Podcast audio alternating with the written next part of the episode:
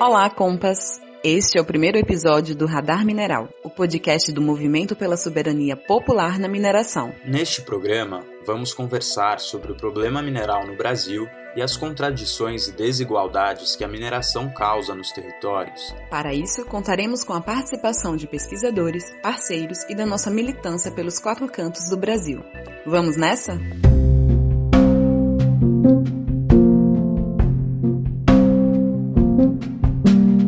Pandemia do coronavírus já matou mais de 400 mil brasileiros e brasileiras. Enquanto o governo Bolsonaro aprofunda essa crise sanitária com uma conduta criminosa e irresponsável, o povo batalha nas ruas contra a fome, a falta de empregos, sem direito à vacinação nem renda mínima que possa garantir o isolamento social.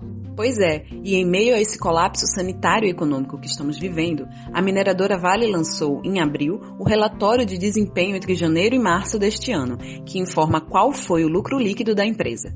30,5 bilhões de reais. Esse número é 3 mil por cento maior se comparado ao mesmo período do ano passado. Para entender o que está por trás desse assunto, vamos conversar com Carlos Bittencourt, que pesquisa em seu doutorado na Universidade Federal Rural do Rio de Janeiro processo de financiarização do mercado mundial de ferro e seus efeitos sobre a mineração brasileira.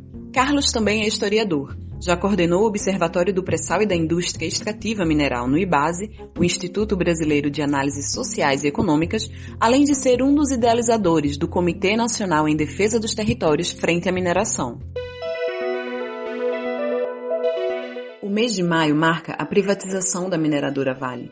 A estatal foi vendida em 1997, no governo de Fernando Henrique Cardoso, por 3,3 bilhões de reais, quando valia mais de 30 bilhões. Ou seja, a União recebeu um valor quase 10 vezes menor do que ela valia. Desde sua privatização, a Vale vem se financiarizando de forma acelerada. Carlos, você poderia explicar um pouco para a gente sobre esse processo? O processo de financiarização é um processo que se desenvolveu em algumas frentes. Talvez o fundador e mais importante no Brasil foi a privatização da Vale. A Vale foi privatizada num leilão modelado por instituições financeiras. O controle acionário da empresa passou a ser dominado por instituições financeiras e veio se transformando, desde a sua privatização até hoje, numa corporação verdadeira, no sentido de cada vez mais transitar de uma forma pública de gestão para uma forma completamente privada. A financiarização é um domínio dessas instituições financeiras, da lógica do capital financeiro, que é gerar mais dinheiro no controle das empresas mineradoras, mas também no controle da determinação de preços, mas também no controle das próprias siderúrgicas. E isso é uma bola de neve que vai fazendo com que a própria exploração mineral não responda mais a interesses de famílias tradicionais da mineração, como era a mineração antigamente, ou do Estado, mas comece a responder apenas dessa lógica de dinheiro que precisa gerar mais dinheiro. A Vale noticiou que de janeiro a março de 2021, seu lucro líquido foi de 30,5 bilhões de reais como esse processo da financiarização, que você nos explicou, ajuda a entender as transformações do mercado mundial do minério de ferro? Partir da crise de 2008, diversas siderúrgicas descumpriram contratos de minério de ferro. E até então, o preço do minério de ferro eram preços de longo prazo, que se formulavam uma vez ao ano entre as principais mineradoras, entre elas a Vale, e as principais siderúrgicas mundiais. Então, esse preço, chamado de preço benchmark, ou preço de produtores, virava um preço de referência anual. A partir da crise financeira mundial de 2008, as mineradoras se unem e começam a quebrar essa forma de precificação dos minérios. Começa a haver uma transição da maioria dos contratos transacionados de minério de ferro, primeiro para preços trimestralizados, depois para preços spot, que são preços de curtíssimo prazo, e isso abriu margem também para o desenvolvimento de um mercado futuro. E aí foram vários contratos de mercado futuro de minério de ferro que se desenvolveram, dezenas deles, pelo mundo inteiro, diversas bolsas de metais do mundo inteiro, e a principal delas se tornou a Bolsa da Lian, na China. Em 2019, por exemplo, a Bolsa da Lian transacionou 30 bilhões de toneladas de minério de ferro. A quantidade real de minério de ferro transacionada naquele ano foi um pouco mais de 1,5 bilhões de toneladas, quase 20 vezes a mais. O que, que, era isso? O resto disso era capital fictício. Eram transações financeiras para lastrear portfólios de grandes empresas financeiras.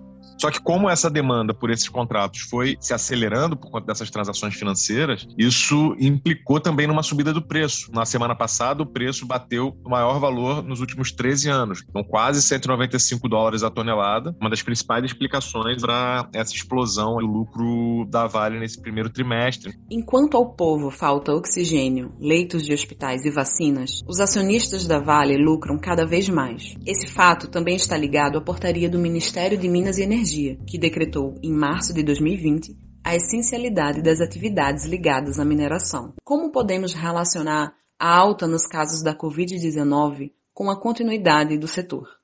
A pandemia incluiu mais 11 brasileiros no hall de bilionários mundiais. A rede DOR, por exemplo, que é muito forte aqui no Rio de Janeiro, explodiu o seu patrimônio, sua lucratividade. Se você pensar em indústria de insumos, de remédios, de equipamentos, para o dinheiro, para a lógica da reprodução do capital, a pandemia também pode ser um negócio. Isso a gente pode ver, inclusive, com a própria Vale, porque mesmo depois de ter assassinado seus trabalhadores, moradores de Brumadinho, Mariana, isso teve um impacto imediato ali, mas isso logo foi contornado justamente por conta conta dessa subida dos preços, de um reposicionamento, e a Vale hoje já é né, a maior empresa da América Latina, ultrapassou até a Petrobras com mais de 100 bilhões de dólares de valor de mercado, crescendo 21 bilhões só nesse último ano. Para a mineradora, a pandemia foi um detalhe, apesar dos nossos mais de 400 mil mortos. Carlos, para fechar sua participação no Radar Mineral, queria que você nos falasse sobre o relatório de insustentabilidade da Vale, lançado no início de maio pela Articulação Internacional dos Atingidos e Atingidas pela Mineradora. Você vê a história dos relatórios de sustentabilidade lançados pelos atingidos pela Vale, parece que nada muda na dinâmica de apropriação dos territórios pela empresa, de avanço uhum. sobre comunidades, de avanço sobre as águas, de avanço sobre as terras, parece um padrão mais ou menos regular. As tragédias, crimes, também se encaixam nesse padrão, porque apesar da proporção delas, a gente sabe que rompimento de barragem e desastres dessa espécie mais ou menos regulares no universo da mineração, mas a Covid de fato foi um elemento novo. Mas apesar da Covid ser o um elemento novo, a forma de tratar a Covid repete esse mesmo padrão de tratar os territórios, a água, os povos. É simplesmente negligência negligenciar. É a lógica como lida com os trabalhadores que põem suas vidas em risco e agora com as novas cepas e variantes amplia mais porque tudo indica que elas têm uma capacidade de risco sobre, inclusive os mais novos, sobre as pessoas que estão em idade de trabalho, não apenas aquelas coisas de 70, 80, 90 anos. Se você institui uma dinâmica de trabalho regular num cenário pandêmico grave como é o do Brasil, é natural, não porque não fosse evitável, porque justamente você está tratando de um vírus, que esse vírus se propague, contamine seus trabalhadores trabalhadores, mate uma parcela deles e eles sejam substituídos por outros, porque é assim que a empresa vê.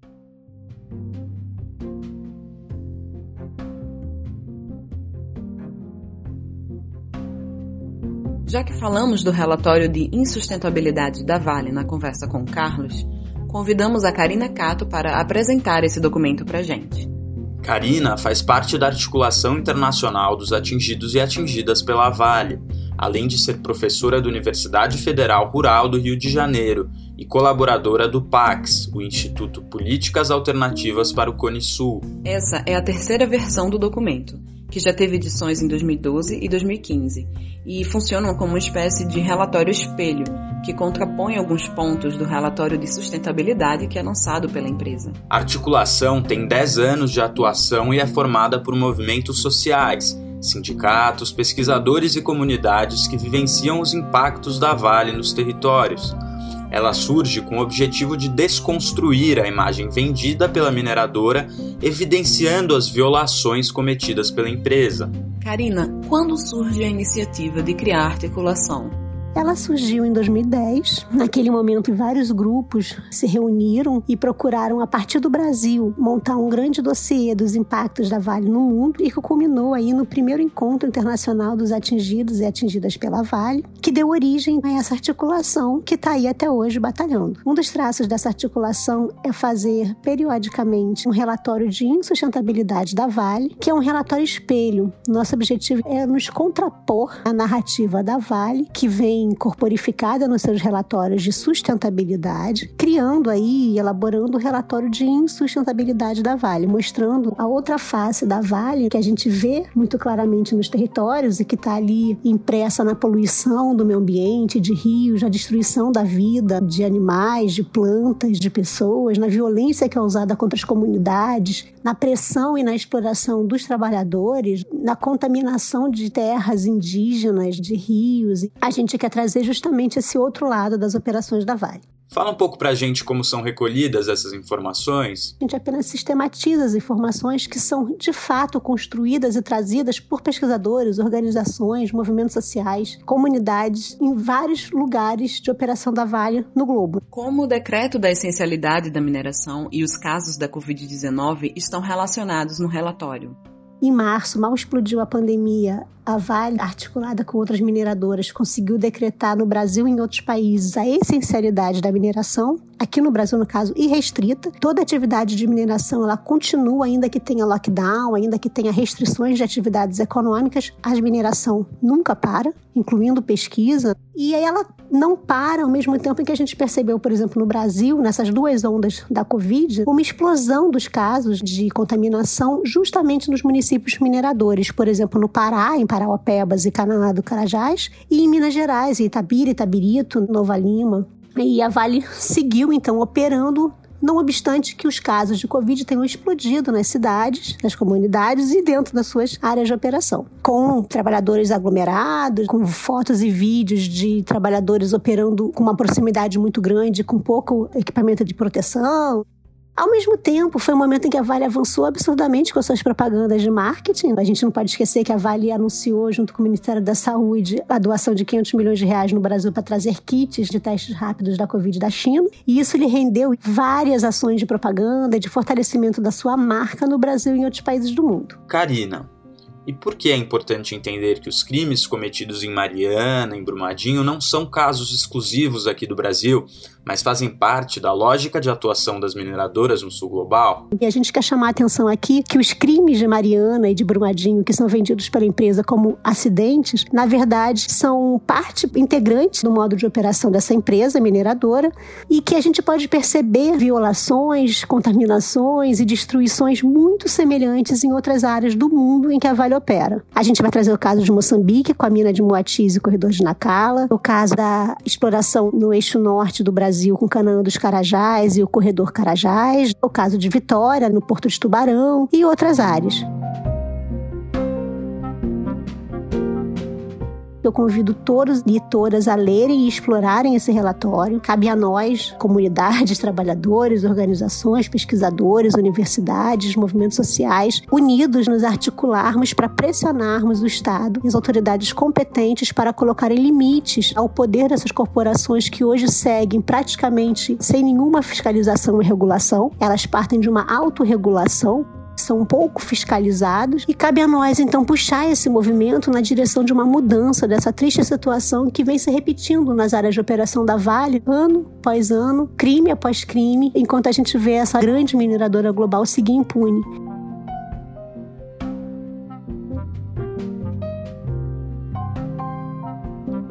Para baixar o relatório, acesse o site www.atingidosvale.com. E esse foi o primeiro episódio do Radar Mineral, produzido pelo coletivo de comunicadores do Movimento pela Soberania Popular na Mineração.